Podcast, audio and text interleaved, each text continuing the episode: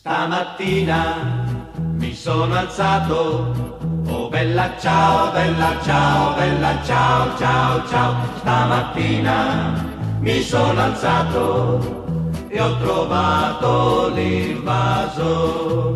Oh partigiano, portami via. Oh bella ciao, bella ciao, bella ciao, ciao, ciao. Partigiano, portami via. Che mi sento di morire. Olá a todas e todos.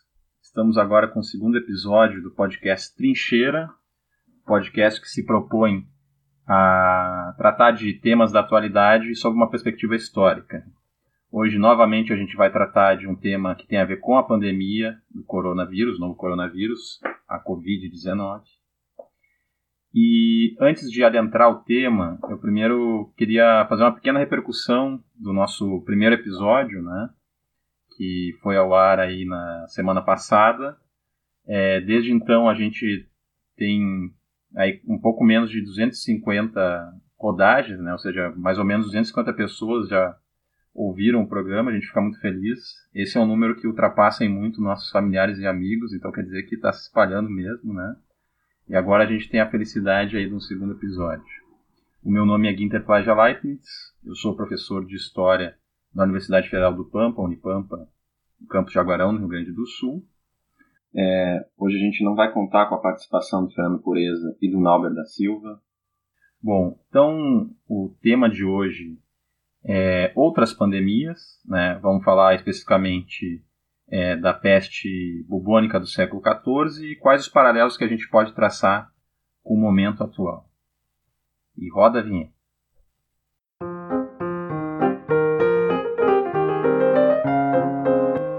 A experiência de se viver no contexto da pandemia da Covid-19 é de dimensão mundial, ainda que com diferentes intensidades conforme o país, a região e as condições de trabalho e de vida em geral. Tanto os sentimentos que têm aflorado como ansiedade, angústia e incerteza, como algumas práticas de contenção da disseminação do vírus, a exemplo do isolamento social e da quarentena, têm provocado a humanidade a olhar para a sua história, conhecer e refletir a respeito de outros contextos de pandemia que as diferentes sociedades enfrentaram ao longo dos séculos. Nesse sentido, é importante destacar o episódio da peste bubônica que assolou a Europa, partes da Ásia e da África no século XIV causada por uma bactéria transmitida por pulgas que viviam em ratos, numerosos em muitos lugares, em especial nas zonas urbanas, a peste foi assim denominada em função do bubão, um aglomerado de nódulos inflamados que se forma geralmente na virilha depois que a pulga abandona o roedor e pica o ser humano. Esse já era um sintoma que aparecia no estado avançado da doença, juntando-se a um quadro geralmente composto por febre alta, dores de cabeça e corporais intensas, falta de apetite, náusea e vômitos. Estima-se que cerca de um terço da população europeia pereceu dessa doença infecto-contagiosa.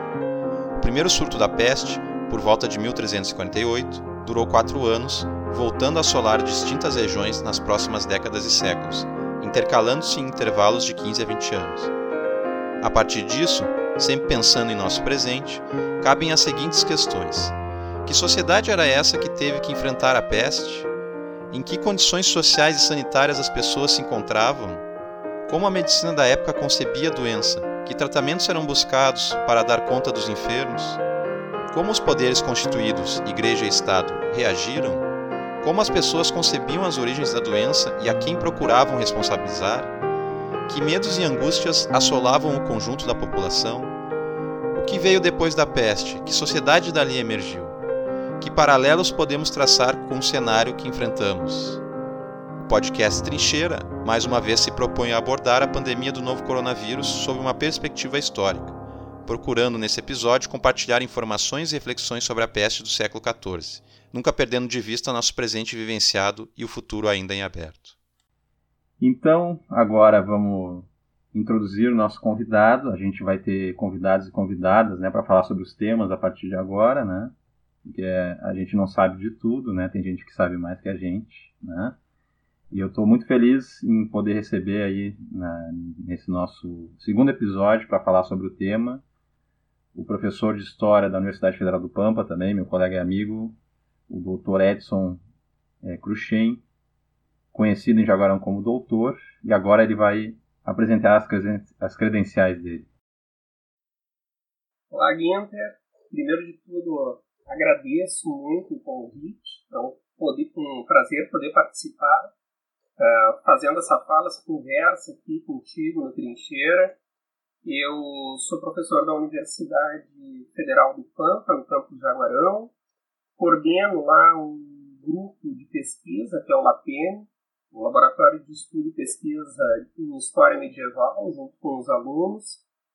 Tenho a minha graduação em História pela, pela URGS, o meu mestrado e o meu doutorado em História também pela, Universi pela Pontifícia Universidade Católica PUC aqui de Porto Alegre, e durante muito tempo trabalhei com arqueologia. Agora trabalho só com história história medieval, que é a área que eu venho me dedicando já há algum tempo. Uh, Para começar a conversa hoje, então, eu acho que é interessante perceber que o mundo sempre conheceu epidemias, sempre conheceu pandemias, né? Esse tipo de aflição faz parte da história da humanidade. Então, epidemias de varíola, de tifo, de cólera, de malária, de lepra, elas fazem parte da nossa história. Comumente é colocado que existem três grandes pandemias de peste bubônica, a do século VI, agora vou falar rapidamente, a peste do, do século XIV e depois na China, durante o século XIX, em 1850, existe um outro grande surto de peste bubônica. Essa do século VI é chamada como peste justiniana. Ela vai acontecer no Império Bizantino, no Império Romano do Oriente, entre 541 e 544. Ela vai acabar recebendo o nome do imperador do, do momento, né, que era o Justiniano.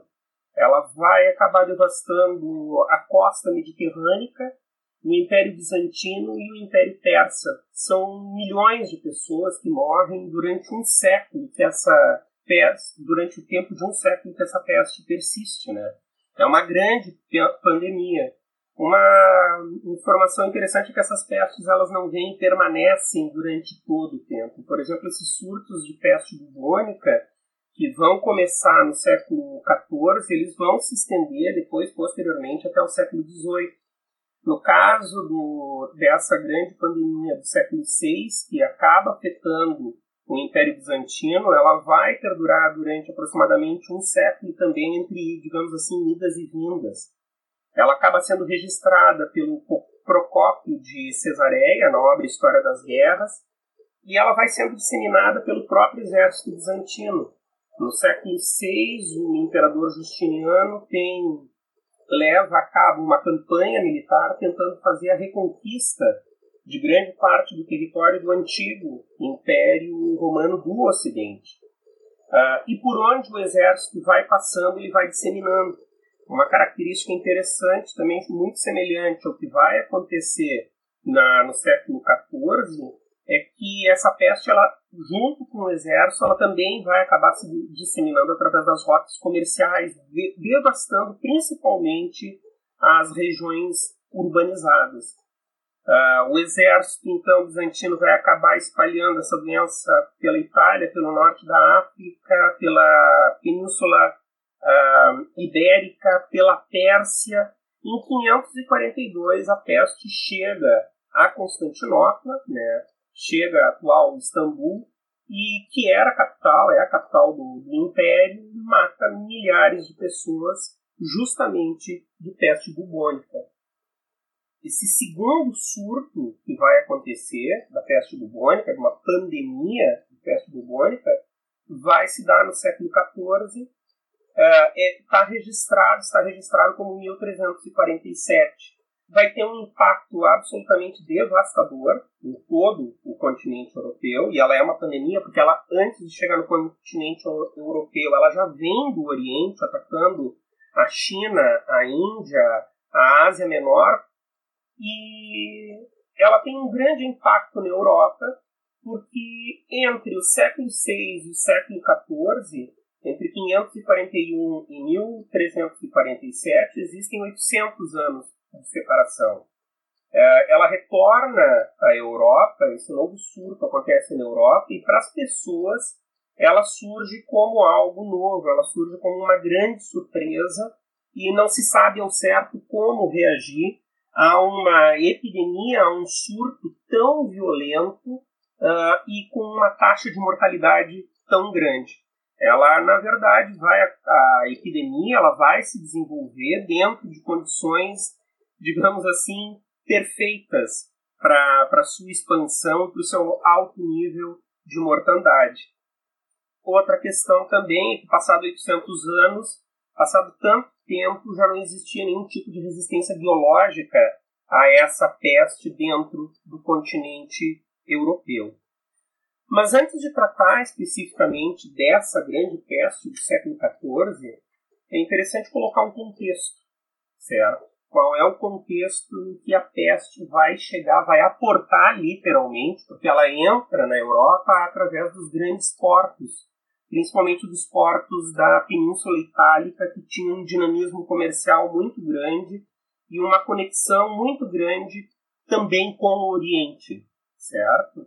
O, o contexto da, dessa, desse surto vai ser dentro então do século XIV, metade do século XIV, que tem um grande surto urbano, certo? Um grande desenvolvimento urbano, com multidões vivendo, vivendo apinhadas dentro de centros urbanos, na sua grande maioria muralhados, ou seja, uma circunscrição muralhada desses centros urbanos, uh, pessoas vivendo apinhadas em péssimas condições de higiene, para a gente ter uma ideia, uh, os registros que são feitos em relação a Lisboa em 1400 uh, ah, tinha cerca de 120 mil pessoas da cidade de Lisboa no início do século XV.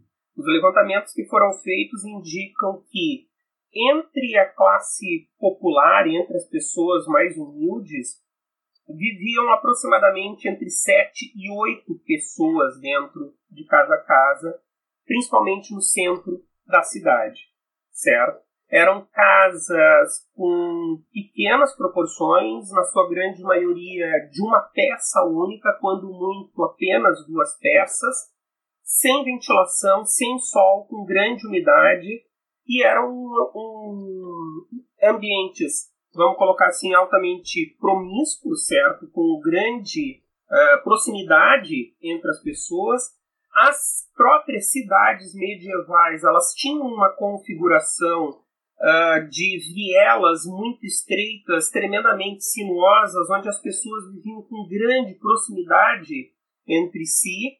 Uh, e esses centros urbanos eles têm essa característica de uh, reunir pessoas, são, não, não são apenas, não é apenas um grande surto urbano, mas também um surto demográfico dentro dessas cidades. Uh, o que é absolutamente ideal para si, a expansão de uma doença, levando em consideração também que uma das, das vertentes, uma das características dessa doença, que ela tem três características diferentes, uma delas é pulmonar, que se transmite através do ar.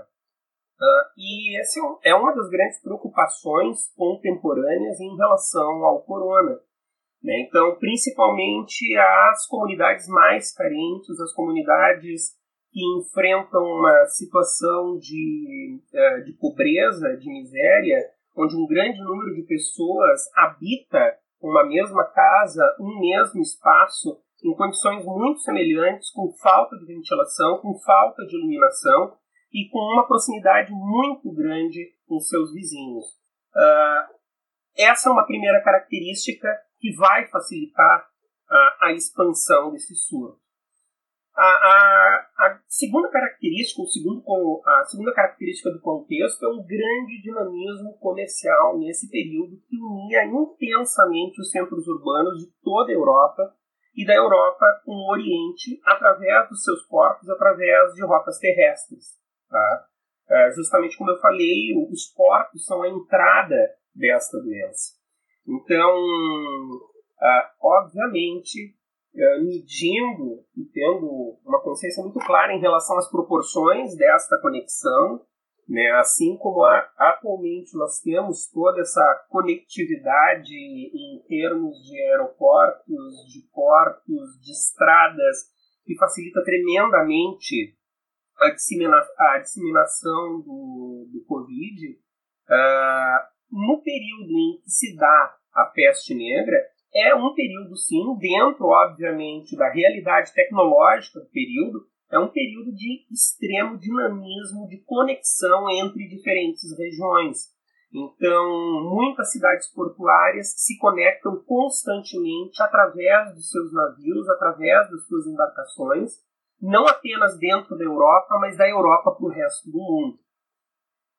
O, a terceira característica é um período, o, a Europa como um todo, no século XIV, desde o início do século XIV, já vem enfrentando um período de penúria, tá? Então, ou seja, de fome, de debilidade física de grande maioria dos seus habitantes, né? A massa da população, tanto do campo como dentro da cidade, tinha um problema de má alimentação crônica praticamente.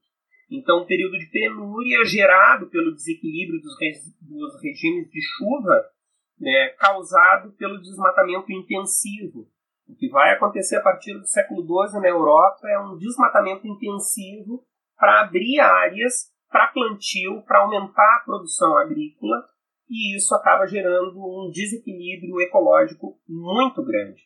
Esse desequilíbrio ecológico gera períodos uh, de seca intensa ou de grande pluviosidade em praticamente todo o continente europeu, fazendo com que seja praticamente impossível carrear alimentações, né, alimentação grãos, de um lugar para o outro. Então nós temos uma essa característica também de exaustão do solo pelo seu uso intensivo e além da exaustão do solo, secas constantes, ou seja, não há produção de alimentação, ou há pouca produção de alimentação, o que fragiliza tremendamente os organismos. Então nós temos um ambiente urbano tremendamente apropriado para a disseminação dessa doença, temos uma conectividade muito grande através do comércio, que faz com que essa doença circule com grande velocidade em todo o continente europeu, e temos uma população fragilizada organicamente, biologicamente, o que faz com que essa doença também tenha um impacto muito maior. Como se não bastasse, como miséria, pouca e bobagem, nós estamos também passando por um período de conflitos armados. Né? O maior deles é a Guerra dos 100 Anos, a conhecida Guerra dos 100 Anos, entre 1337 e 1453, tá? que acaba atingindo todo o continente europeu de uma forma ou outra, gera desequilíbrio, gera fragilidade no comércio, gera fome também, principalmente através das grandes companhias, a Guerra dos 100 Anos ela não se dá de forma ininterrupta uh, dentro desse período de cento e poucos anos. Ela vai e volta, ela acontece em períodos onde não se desenvolvem conflitos armados diretos entre uh, esses reinos. Uh, principalmente Inglaterra França e os demais que lhe, lhe apoiam, certo? O que vai acontecer é que nos períodos em que não tem conflito direto, os mercenários eles ficam sem ter o que fazer. Uh, eles ficam livres para perambular pelo campo e para saquear cidades, para saquear o plantio, para saquear as aldeias. Uh, o pouco que se tem, o pouco que se produz ainda acaba sendo saqueado. Então nós temos toda uma configuração que facilita muito ou se torna tremendamente propícia para que essa epidemia, que já é mortífera por si só, uh, tenha todo o seu poder uh, altamente potencializado. Esse com certeza era um mundo diferente do que a gente vive hoje, né? É um mundo distante aí temporalmente aí é, em mais de 500 anos, né? Mas a gente, né, pela, pela tua fala, Edson, a gente pode perceber uma série de elementos que a gente pode traçar paralelos, né, de alguma maneira com hoje, né? A primeira questão é que é, a doença, o, o, surto que se transforma numa pandemia, é, e o seu agente biológico, ela encontra uma sociedade humana organizada de determinadas formas que vão favorecer né, é, esse espalhamento né, justamente da doença. Né? Então, as condições sanitárias que boa parte da população vivia, né? questões é, climáticas e naturais que incidiam né, também sobre a possibilidade de sobrevivência das pessoas, os conflitos armados que aconteciam, né? uma série de elementos aí que, enfim, que, que vão transformar né, um, um, todo um contexto na possibilidade de, de espalhamento né, dessa doença. É, eu estava lendo aí para preparar também o episódio, né, um artigo que o Drauzio Varela, né, o médico aí que é bastante conhecido, ele escreveu em 2013, mas foi atualizado no ano passado, é, que se colocava a questão se a peste poderia voltar, né? E ali está colocado que é, somente, acho que no século XIX, que foi identificada a bactéria, né, que é a Yersinia pestis, foi batizada assim, que seria causadora da doença, uma variedade dessa bactéria, né, que viveria então em pulgas, né, seriam transmitidas pelas pulgas que viveriam nos roedores, né, e aí isso foi se disseminando. Mas isso é uma visão a posteriori, enfim, que tem a ver com uma questão da evolução da, da medicina e da ciência. Então eu queria perguntar, Edson, uh, uh, as pessoas né, dessa época e desse contexto, como é que elas explicavam a origem da peste, é, a, quem ou ao que que elas atribuíam um surto, inclusive? Uhum. Tá certo, então. Uh, a peste, ela foi. A peste do século XIV, ela foi amplamente registrada, né? Existem muitos registros que trazem informações de todas as suas características, todos os seus sintomas, o desequilíbrio todo que acaba gerando dentro uh, da sociedade, ela tem um, uma, uma compreensão através da religião muito grande. Né? A, a principal perspectiva é de um grande flagelo divino, certo?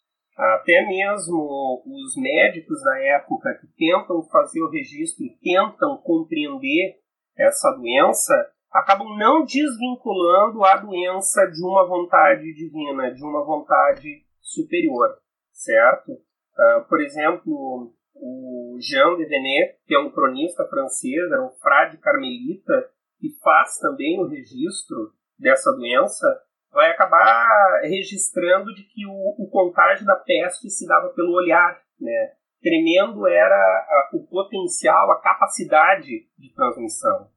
O, o, a medicina da época ela vai acabar percebendo, uh, ou vai acabar compreendendo que existe, na verdade, essa transmissão ela se dá principalmente através do ar. Ela se dá através de cheiros pútridos, ela se dá através de determinadas substâncias que estão suspensas no ar, estão uh, contaminando o ar que se respira, certo? E por isso deve existir um, uma tentativa de controle em relação à respiração. Exatamente por isso que vai acontecer, quem vai, uma das principais instituições que vai tentar compreender o que está acontecendo no momento, é a Universidade de Paris, assim como vários outros centros de conhecimento que já estão institucionalizados nesse período, e tudo vai acabar remetendo à questão do ar. Ou seja, tentar limpar o ar, tentar purificar o ar através da queima de grandes fogueiras com ervas aromáticas em praça pública, em ambientes abertos, a utilização de incensos dentro de casa também para tentar uh, purificar esse ar e tentar combater essas substâncias que estão suspensas, estão apodrecendo o ar e contaminando as pessoas. A situação também de evitar atividades físicas, a situação de evitar também as relações sexuais, evitar todo e qualquer tipo de comportamento colérico que aumente a respiração da pessoa e que gere transformação no batimento cardíaco. Ah, o próprio ato sexual seria um esforço físico e faria com que a pessoa ah, respirasse mais intensamente. Isso poderia contaminar a pessoa, bem como atividades físicas. Evitar tomar banho. Né? A questão do banho aqui seria porque essa doença estaria relacionada dentro do sistema de humores uh, do, do período medieval a características úmidas e quentes, certo? E justamente a, a, o fato de do calor abrir os poros, certo? E a pessoa tomar banho, ter contato com a água, faria com que é, esse agente contaminador entrasse também através dos poros e acabasse contaminando as pessoas. Então a ordem era não tomar banho para evitar a peste. Exatamente, a ordem era não tomar banho para poder evitar a peste, né? E uma das uh, recomendações da, da medicina do período era justamente que o ambiente, uh, especificamente o ambiente dos doentes, fosse limpo com vinagre e água de rosas. Né? Então, o vinagre teria essa capacidade de limpar, de desinfetar o ambiente, e a água de rosas, obviamente, para gerar também o bom odor, o bom cheiro que combateria esses miasmas, digamos assim, que são essas substâncias pútridas que acabam contaminando o ar e infectando as pessoas. Ainda em relação à tua pergunta, é, eu volto daqui a pouquinho em relação a essa questão da, da percepção dessa doença enquanto um castigo divino, enquanto a cólera divina que está cobrando as faltas da humanidade. Uh, um dos grupos que foi tremendamente afetado pela, pela peste, assim que ela surge em toda a Europa, é, são os clérigos, são os, o, a, todos os indivíduos que estão ligados à igreja diretamente. Nesse período, os hospitais que existem, o hospital não é o lugar uh, onde o médico atua, certo? O hospital ele não era o locus de atuação do médico, ele está ligado diretamente à igreja, ele tem uma concepção muito mais de, uma, de um auxílio espiritual, uma assistência social, ele está envolvido com um interesse coletivo, ou seja, de albergar pessoas pobres, de contenção também de grupos que são considerados perigosos dentro dessa sociedade, como mendigos, imigrantes. Existe sempre uma, uma grande desconfiança em relação ao indivíduo que não faz parte da sociedade. Por isso, as comunidades errantes, como as trupes de, de, de mambembes e tudo, eram muito mal vistas. Né? O errante, o indivíduo que vive na estrada e não faz parte efetivamente de uma comunidade, era visto como um risco. E doentes, e doentes contagiosos também. Tinha uma característica muito mais de hospedaria e asilo, certo? E a doença ela era pensada em relação ao divino, né? E prestava cuidados simples de enfermagem. Mas quem cuidava, quem prestava todos esses serviços dentro dos hospitais eram clérigos, tá? Sem formação na medicina, ou exerciam a medicina do período sem ter passado pela, pela, por uma formação uh, institucionalizada, pelo menos na sua grande maioria. Depois, num segundo momento, grande parte do, do, dos médicos, efetivamente, que vão estudar dentro dessas universidades, também fazem parte da igreja.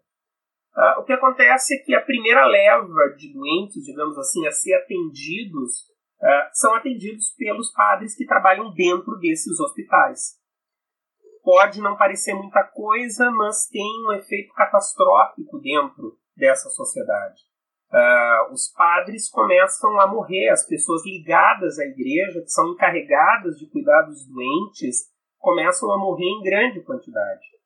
Mais do que isso, os indivíduos passam a morrer nas suas casas sem receber extremunção né, passam a, a, a morrer sem receber os, os sacramentos finais.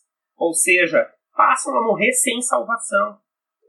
Uh, e dentro de uma sociedade que tem uma importância fundamental à igreja, uma sociedade onde a salvação da alma ela tem uma, uma importância central na existência dos indivíduos, isso tem um impacto gigantesco gera uma grande situação de medo, de culpa, certo? E uma e auxilia em grande parte a desestabilizar essa sociedade. Então isso devia ser terrível, né, para as pessoas essa essa questão de, né, de morrer e não receber a extremunção, né, de que poderia ser pior que a morte na concepção da época, né. Bom, é, Edson, tu falaste então assim de algumas responsabilidades, por exemplo, que a própria igreja assumia, né, é, por esses canais como os hospitais que tinham um outro sentido de organização também em função da sociedade na comparação que é hoje, né?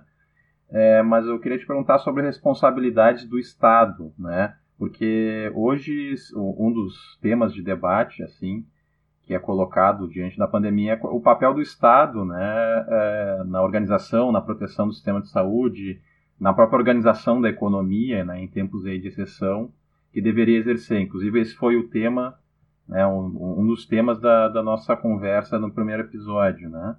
É, claro que a forma de organização do Estado nesse período medieval ela é distinta do que a gente tem hoje, né? Mas, por exemplo, é, as municipalidades ou essas formas de organização mais vinculadas às cidades, elas organizavam quarentenas, por acaso? Quem que organizava? Tinha uma, alguma vinculação com o Estado? Queria que pudesse falar um pouco mais a respeito. Certo. O que existem registros e aí até o próprio Jean Delmont coloca na História do Medo do Ocidente, é que normalmente dentro dessas situações de pandemia, né, no, no, no período medieval e depois no período moderno, quando aparecia esse perigo de contágio, a início procurava se evitar, digamos assim, dar grandes importâncias para ele. Procurava se não vê-lo, né, não identificá-lo claramente as crônicas relatam que com grande frequência existia uma certa negligência das autoridades em tomar as medidas que, uh, que a iminência do perigo impunha realmente. Era só uma gripezinha. Exato. Muitas vezes também as próprias pessoas existia uma negação por parte da população até a explosão efetiva do surto. Né? O, tem uma obra bem interessante que é A Peste Negra e o Poder, do Mário Jorge da Mota Bastos, que ele também vai colocar que uh, é, existe sim uma busca de uma compreensão tá, sobre essa doença. E a, a compreensão sobre essa doença ela vai emanar de um poder central. Esse poder central aqui uh, a gente pode compreender justamente como esses centros de conhecimento, certo? Esses centros de conhecimento que estão diretamente vinculados, a grande parte dessas universidades ainda estão vinculadas de uma forma ou de outra com a igreja e também com a nobreza, certo? Que pretendia definir, certo, o, a, as suas características, o seu processo de expansão e acabava passando, repassando essas informações diretamente à realeza, Tá? E se contava que o poder dessa realeza, a influência, a capacidade dessa realeza na função de intervenção social, tendo em vista justamente a superação dessa crise. O que vai acontecer a partir do primeiro grande surto, certo, de peste bubônica na Europa no século XIV, é a tentativa de uma criação de um discurso autorizado, tá, que parte dos centros de conhecimento e que é repassado para as autoridades. É a, a, tentativa de uma articulação entre uma produção de um discurso sobre a doença que está tentando uh, a, a, produção de um discurso sobre a doença se intenta impor esse discurso socialmente como um discurso qualificado. E não é muito diferente do que nós temos atualmente, ou seja, uh, a tentativa de construção de um discurso qualificado dentro de uma doença que é extremamente nova, que não se sabe muito bem ainda como ela atua, que não se sabe muito bem qual pode ser a amplitude do impacto dela, e é, esse discurso qualificado ele provém de médico, ele provém de infectologistas, ele provém de centros de, de produção de conhecimento na área da saúde, na área uh, da, da medicina. Né? E em grande parte isso não é diferente nesse período, obviamente, uh, tendo em vista uh, medidas todas as diferenças uh, temporais em termos de conhecimento, em termos de funcionamento de organismo e tudo isso. Tu mesmo colocou agora há pouco, a, a bactéria ela só é separada, a bactéria que gera a peste bubônica, ela só é separada no, na segunda metade do século XIX certo? Então, só a partir desse momento, na segunda metade do século XIX, é que vai se conhecer quais são os fatores efetivos de propagação dessa doença. E articulado a isso, uma definição de posturas e normas voltadas para a superação dessa peste, né? Uh, cujo não cumprimento acabava implicando penas físicas e pecuniárias. Então, uma vez passado o grande impacto da peste, uma vez a peste é, patrolando praticamente parte da população, existe uma reorganização desta sociedade, existe uma reorganização das autoridades, tanto eclesiásticas como as autoridades seculares, que partem para uma tentativa de compreensão do que está acontecendo, e existe a tentativa de repassar essas informações para as autoridades regionais, para as autoridades locais, para que sejam seguidos determinados procedimentos, determinadas normas para tentar conter a expansão e para tentar conter também a, a, o surgimento de novos focos. Né? Uh, já em 1357 é produzido o regimento proveitoso contra a pestilência, que vai acabar sendo reeditado e vai ser muito utilizado em Portugal em 1495, é uma versão portuguesa desse documento, certo? Ou seja, o período da peste, principalmente o período posterior, é um período de grande incentivo, tanto por parte da igreja como por parte dos poderes seculares, principalmente do, da, da grande nobreza e da própria monarquia, de uma produção muito ampla, muito vasta de literatura, certo? Sobre, não apenas sobre a peste, mas sobre a medicina como um todo e as formas de tentar tratar novos surtos. Né? Obviamente, guardadas as proporções e a, a, tentativa de tentar entender uh, o funcionamento dessa, dessa infecção, o, o, funcionamento dessa epidemia no organismo, as suas formas de disseminação e tudo mais. Uh, hoje em dia, né, tem alguns grupos, especialmente aqui no Brasil, que falam de vírus chinês, né, tentando associar o vírus, né, a uma origem geográfica, né, por ter se espalhado a partir da China, mas claramente com um sentido pejorativo também, né. Claro que responde a, a, pressupostos políticos desse grupo, né, de querer identificar a China, como até inclusive alguns falam de uma teoria de conspiração, de invenção do vírus, né, coisa que inclusive foi amplamente contestada pela comunidade científica, né. É, nesse período medieval é, existia a atribuição do vírus, né, a determinados grupos sociais como responsáveis, né, queria que falasse sobre isso também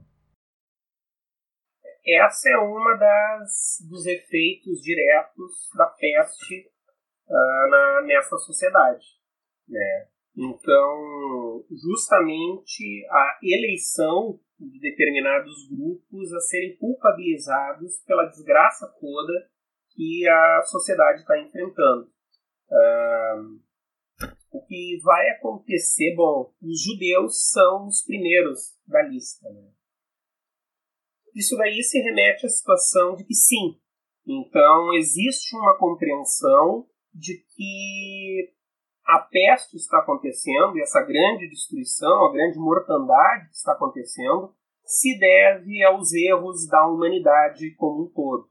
Então, os desvios de comportamento da humanidade acabam levando à necessidade desta humanidade ser uh, castigada, ser punida e uh, muitos indivíduos do período acabam percebendo que o que está acontecendo é justamente uma, um prenúncio do Apocalipse.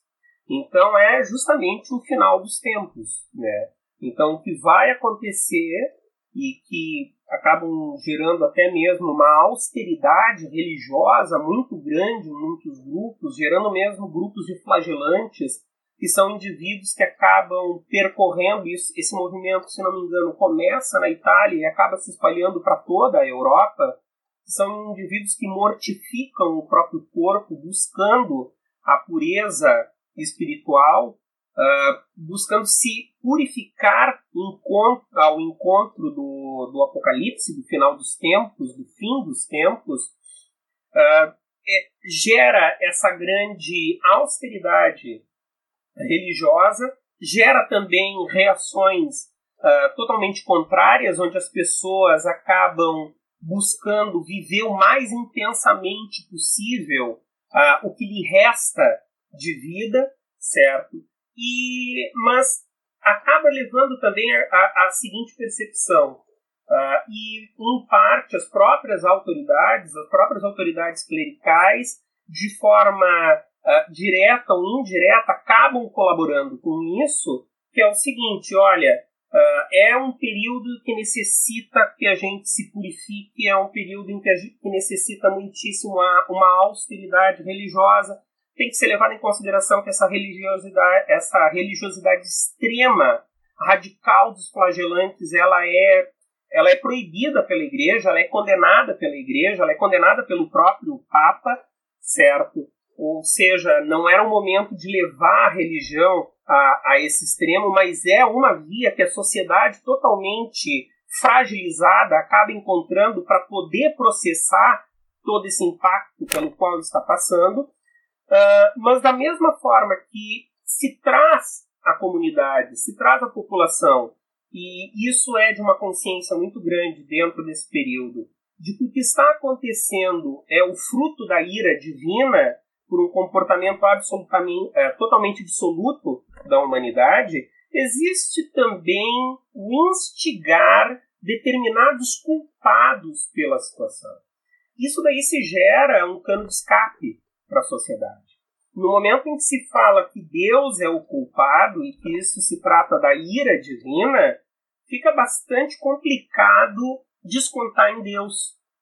A partir do momento em que são gerados determinados grupos que são responsáveis por isso, uh, conduzindo a ideia de que os judeus estão envenenando os poços com um terrível pó branco que faz com que as pessoas adoeçam e que faz com que as pessoas passem, né, se transformem em foco de contágio. Uh, os leprosos também vão ser apontados como indivíduos responsáveis uh, pela disseminação da peste. Uh, são grupos quase sempre, ou sempre são grupos marginais. Esses grupos marginais são grupos que fazem parte efetivamente desta sociedade, mas eles estão sempre à margem dessa sociedade e grande parte da sociedade não vai se incomodar se eles forem culpados e se eles forem exterminados. Então, a, os pogroms que os judeus vão passar ao longo de todo o período de peste, ao longo de séculos de peste, esses pogroms eles são reeditados constantemente em diferentes regiões da Europa uh, ao ponto de muitos reis colocarem essas comunidades sob sua proteção, certo? Dizendo de uma forma em que se passa a mensagem: olha, se atacarem determinada com comunidade judaica, vão estar atacando um direito de proteção que esse rei, que esse monarca tem. Então, judeus, leprosos, mendigos, prostitutas, populações errantes, ciganos, todos esses indivíduos acabam sendo alvo de agressão, de perseguição e em grande parte até mesmo de extermínio. A questão aqui, e aí eu volto para a informação inicial dessa severidade extrema dentro de uma perspectiva religiosa de mortificação do corpo, uh, é de purgar o pecado. Mas dentro da lógica de atacar esses grupos marginais, culpabilizar esses, esses grupos marginais, existe então o ato também de purgar a sociedade. Então, através da purga do corpo, ou seja, do, da mortificação do corpo, de uh, infringir dor ao corpo, de limitar ao máximo possível os prazeres corpóreos, carnais, eu alcanço uma limpeza, uma leveza, um purgar da minha própria alma. E é exatamente isso o que o mundo precisa nesse momento é, é necessário o gerar uma sensação enorme de culpa nesta sociedade, para que através da culpa e do medo essa sociedade se reaproxime de Deus e faça um processo de purgar a sua alma de todos os pecados, de todas as iniquidades, de todos os seus erros. Mas dentro desse processo e dessa lógica de purgar o corpo, purgar a alma, também é necessário purgar a sociedade como um todo. É necessário purgar a sociedade dos agentes que uh, acabam atuando para que essa peste efetivamente se materialize. Uh, esses indivíduos, esses marginais, acabam sendo vistos como instrumentos do flagelo divino. E nesse processo de purga, eles acabam sendo purgados juntos. Então faz parte também do de departamento divino, não é do departamento do diabo, né? é, não, na verdade, uh, uh, o diabo está nisso tudo também, né? O diabo, ele sempre é visto historicamente dentro de um processo de construção da imagem do diabo e da ação do diabo uh, na criação divina, em relação à criação divina, uh, ele também ele é usado como um instrumento de castigo. Né? Uh, todos esses indivíduos que muitas vezes são apontados como os responsáveis por levar a peste, por gerar a peste e por tentar, como era utilizada a expressão na época, envenenar o mundo, né? são agentes do demônio, são vistos como agentes do demônio. Então, o judeu, o leproso, as prostitutas, as bruxas, os feiticeiros, todos eles são agentes do demônio. Então, na verdade, Deus utiliza as artimanhas demoníacas para testar e castigar a humanidade, e por sua vez o demônio utiliza os seus agentes na terra, são os judeus, são os leprosos, são os mendigos, uh, são os muçulmanos, né, e tantos outros grupos que sempre estão na marginalidade. A própria mulher vai acabar entrando em determinado momento nesse grupo de agentes demoníacos né, que estão na Terra para tentar a criação para destruir praticamente a criação, principalmente na figura da bruxa. Beleza, doutor. Bom, para a gente finalizar, é... hoje também, né, a gente ainda está dentro do cenário da pandemia, né, do corona, e não sabe muito bem é, em que momento né, a gente vai sair disso, nem como que as nossas vidas e o mundo vai sair disso, para que direções, né? Em retrospecto, a gente consegue ver algumas mudanças né, na história, especialmente da Europa, né, a partir dos efeitos da peste, né? É, o impacto demográfico, como isso impacta as relações sociais, questões econômicas. Eu queria que então, pudesse falar um pouco mais disso agora nesse final. Olha, é uma transformação profunda que se dá na sociedade. Uh, se nós levarmos em consideração que essa epidemia da, da peste bubônica ela matou praticamente um terço da população europeia, né, ela mata cerca de 25 milhões de pessoas ao, num curto espaço de tempo né, na, na sua propagação. Uh, a, a sociedade, quando retorna, ela se reinventa, realmente. Né? Passado esse grande trauma, e ainda mais tendo em vista que existem algumas idas e vindas dessa peste.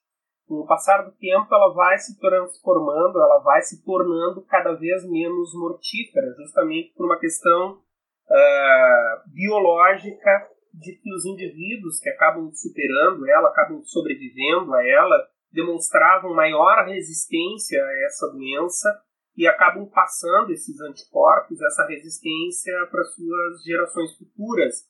Então a reincidência dessa peste, ela vem, ela tem a tendência de ser cada vez menos mortífera, mas ela volta à Europa, pelo menos até o século XVIII. Já não já não tanto um impacto tão, tão grande, certo? Uma das consequências, como a gente acabou de conversar agora, é a criação de marginais culpados por toda a desgraça que está que a, que a sociedade está enfrentando. Uh, o enfraquecimento da nobreza é uma das características muito grande, né? Grande a nobreza acaba sendo afetada também. É interessante colocar antes de continuar desenvolvendo essa, esse ponto que levantou, Winter, que durante muito tempo, seguindo as fontes que, que, que existem para serem estudadas, fontes produzidas no momento, sempre essas fontes acabam indicando que essa doença ela era absolutamente uh, igualitário. Ou seja, ela era absolutamente democrática, ela matava rico e pobre da mesma forma, sem diferença, que uh, uh, nobres, grandes nobres morreram, bispos morreram, então que ela atacava de forma absolutamente indiferente e até mesmo vai ser gerado no período um tipo de arte muito característica que é a dança macabra, que é uma arte totalmente vinculada a, a demonstrar o quanto a morte ela é absolutamente presente na existência humana e a, essa, esse tipo de arte vai acabar representando vivos e mortos dançando, esqueletos, caveiras, corpos em estado de putrefação, dançando, se divertindo com pessoas vivas ou indo buscar os vivos. E essa dança macabra ela tem a representação de todas as classes sociais, tá? desde os mais ricos, mais poderosos, até os mais humildes. Uh, e atualmente o que se tem levantado justamente é uma perspectiva de que, como o João Gouveia Monteiro, que é um historiador medievalista português, acaba colocando, que a peste bubônica, esse grande surto, ele é uma doença proletária, digamos assim. Né? E o, o que tem se desenvolvido uh, é, é essa perspectiva que as classes menos favorecidas foram, sim, as mais atingidas uh, por essa doença que existem determinadas, determinados estudos que acabam colocando que dentro de muitos centros urbanos, de grandes centros urbanos, a taxa de mortalidade entre a nobreza foi entre 20% e 30%, e dentro das classes menos favorecidas foi de 50% a 60%. A grande diferença nisso tudo era que as, as pessoas mais abastadas tinham sim condições de deixar a cidade fugir para casas de campos e para lugares mais afastados. Tinham condições de evitar a peste, enquanto que a grande maioria das pessoas mais pobres uh, não tinham a condição desse deslocamento, não tinham a condição de deixar a cidade, certo? E quando deixavam a cidade, abandonavam essas cidades, na, na sua grande maioria já estavam infectadas e acabavam funcionando como vetor de disseminação dessa praga para outros lugares. Né? Então, uh, esse, o, uma das regras que existia e que já vinha da antiguidade frente às pestes, uh, às pestes anteriores, era fugir o quanto antes, por mais longe possível, pelo máximo tempo possível. Né? O retardar o fugir muitas vezes acabava fazendo com que as pessoas levassem consigo essas doenças para outros locais. É interessante que o Boccaccio, na obra de Cameron, o Boccaccio vai presenciar né, diretamente esse surto de peste em Florença. E a obra dele justamente uh, conta a história de nobres, certo, que acabam abandonando a cidade durante o surto da peste para se refugiarem numa casa de campo distante, protegida, onde aí eles estão completamente isolados e não vão ser atingidos uh, por essa peste. Existe também o fortalecimento da monarquia. É um momento em que inicia um processo de centralização do poder do monarca. Então, uma centralização que uh, começa, inicia justamente através da, da economia, de uma tentativa de uma retomada dessa economia com taxações, com centralização das taxas, dos impostos, a unificação de uma moeda, o controle sobre a circulação da moeda, o que acaba também auxiliando na limitação do, do poder dessa nobreza. Um enfraquecimento ideológico muito grande da igreja. Né? A gente tem que levar em consideração que a igreja lá é a maior representante da vontade de Deus e de Deus na terra, e se esperava que a igreja fosse capaz de uma intersecção com a vontade divina para aliviar a situação. Isso não acontece, obviamente. Né? Então, ideologicamente, em termos de um poder uh, da, do poder religioso sobre a comunidade, a igreja ela sai enfraquecida. Por outro lado, a igreja sai fortalecida economicamente. Uh, existem diferentes reações frente à peste dentro dessa comunidade, Então existe essa austeridade religiosa máxima buscando uma limpeza espiritual e uh, uma possível uh, salvação no mundo vindouro. Em determinado momento, principalmente dentro de uma perspectiva mais radical da religiosidade, da, da religião, o que se coloca é que sim, é o, o, o fim dos tempos e o que está se vivendo é um inferno na Terra. Então, na verdade, não adianta, não tem muito o que ser feito. Né? Todos vão morrer, né? seja da peste, seja da fome, mas num curto espaço de tempo, todos vão morrer. Não existe nada que possa ser feito para nos salvar agora aqui. O que tem que ser feito é tentar aliviar a nossa barra para a gente conseguir um lugar melhor depois dessa vida. Certo? Uh, existe essa tentativa de dar uma vazão gigantesca a tudo que é mundano, a tudo que é terreno. A peste ela vai e volta num espaço de 5, 10, 15 anos. Uh, eu sobrevivi a este surto, mas ninguém garante que daqui a 5 anos, quando a peste voltar, eu vou sobreviver. Então existem grandes celebrações à vida no momento em que o surto diminui, no momento em que as pessoas percebem que sobreviveram. Então existe uma vazão muito grande a essa carnalidade, aos prazeres, ao consumo de álcool, a, a dar vazão ao que há de mais humano inteiro, é, e mais carnal possível. E existe também a tentativa de um arrependimento através de doação de bens. E é aí que a igreja lucra. Então, as pessoas, tanto as pessoas que estão passando pela peste, as pessoas que sobrevivem à peste, em forma de agradecimento, vão fazer muitas doações para a igreja. E isso faz um fortalecimento econômico muito grande na igreja em termos de entesouramento e em termos de posses. O fortalecimento em relação à monarquia se dá também porque muitas posses ficam sem donos. A família inteira morre, não tem para quem doar. Então fica sem proprietário. E a monarquia, o Estado, digamos assim, acaba se apoderando dessas propriedades e acaba se fortalecendo economicamente, acaba expandindo as suas posses de territórios. Então, também o aumento da posse do Estado, uh, de uma forma muito sarcástica, digamos assim, uma das características da Europa nesse período era justamente a pobreza do solo, pelo uso intensivo. Uh, o período de peste gera um êxodo uh, do campo muito grande, o abandono de todas as atividades no campo, o que leva também que o campo ele recupere parte da sua vitalidade.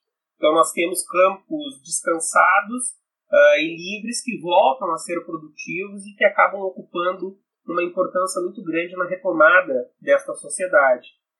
O próprio aumento de salários, né, e do poder de barganha da mão de obra dos sobreviventes, então nós temos pouquíssima mão de obra, isso permite que os indivíduos tenham maior capacidade de barganha em relação ah, ao trabalho que vai ser desenvolvido e a cobrança que eles vão fazer de, em relação a esse trabalho. Uh, a próprio desenvolvimento de uma, de uma nova concepção de medicina, né, muito mais vinculada à observação, ao empirismo, que já era preexistente.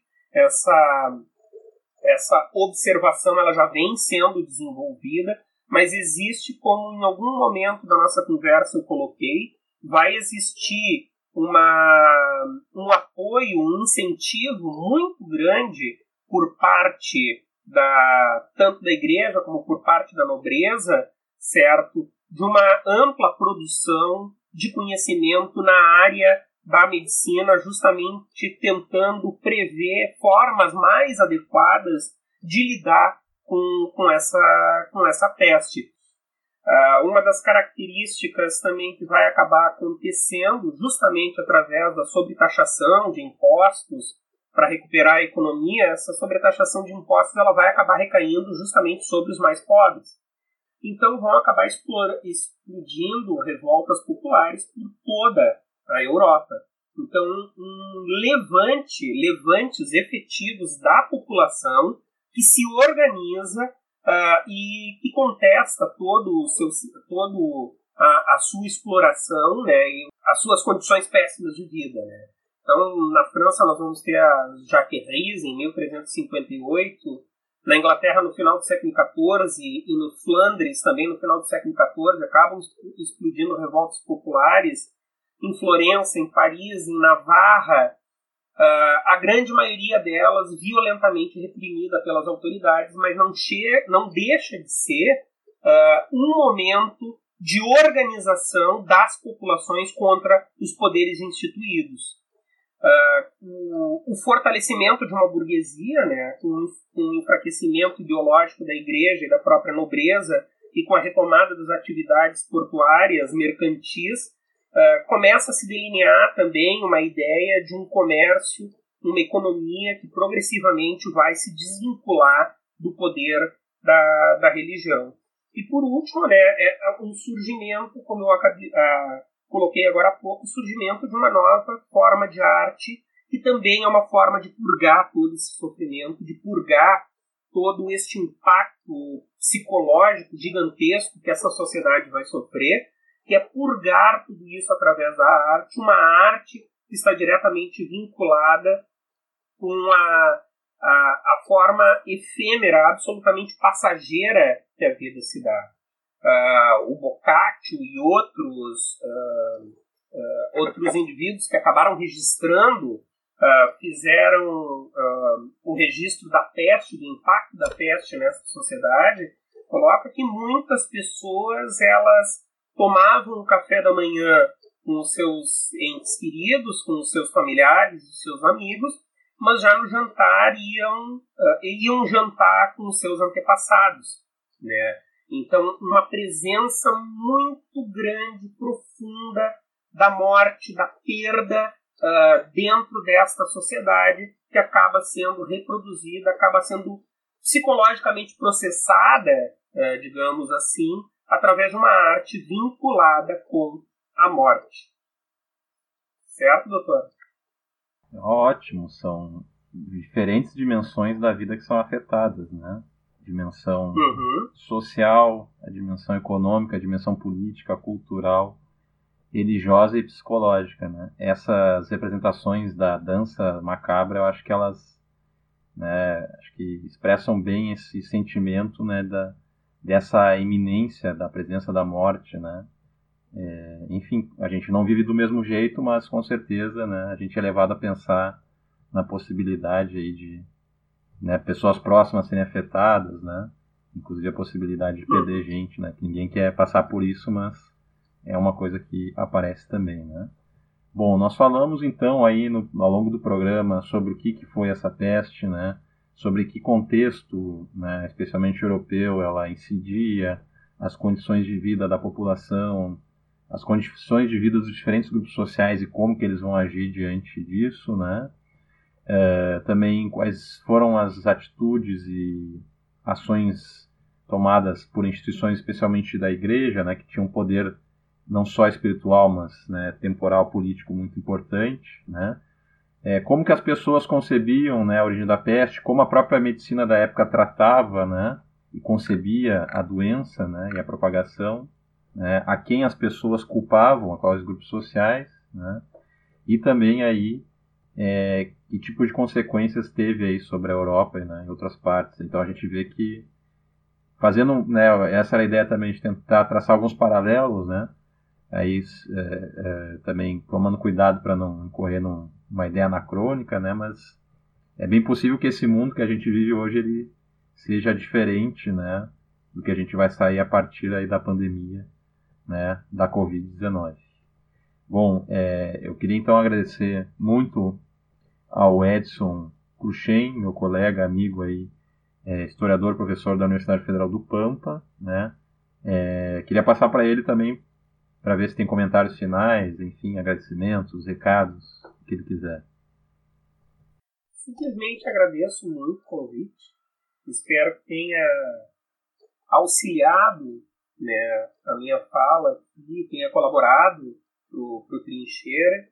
E só deixo como, como recado, digamos assim, o filme O Sétimo Selo, do Ingmar Bergman, que é tremendamente interessante, certo? Foi um dos últimos filmes que eu fiz o debate no, no Cine Debate junto com o Laboratório de Estudos Medievais e que uh, é muito interessante para ter contato, para pensar, para conhecer né, esse período.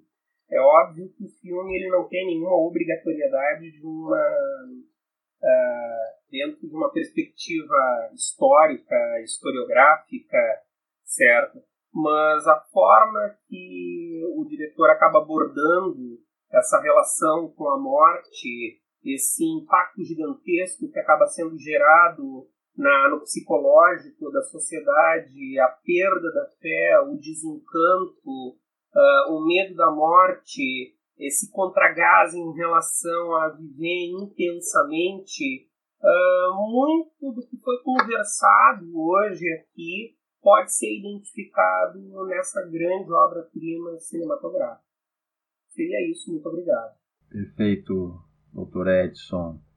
Então, agradeço mais uma vez e nos encontramos numa próxima oportunidade. Obrigado àqueles e aquelas que estão ouvindo o programa. Tchau, tchau. E questo è il fiore del partigiano.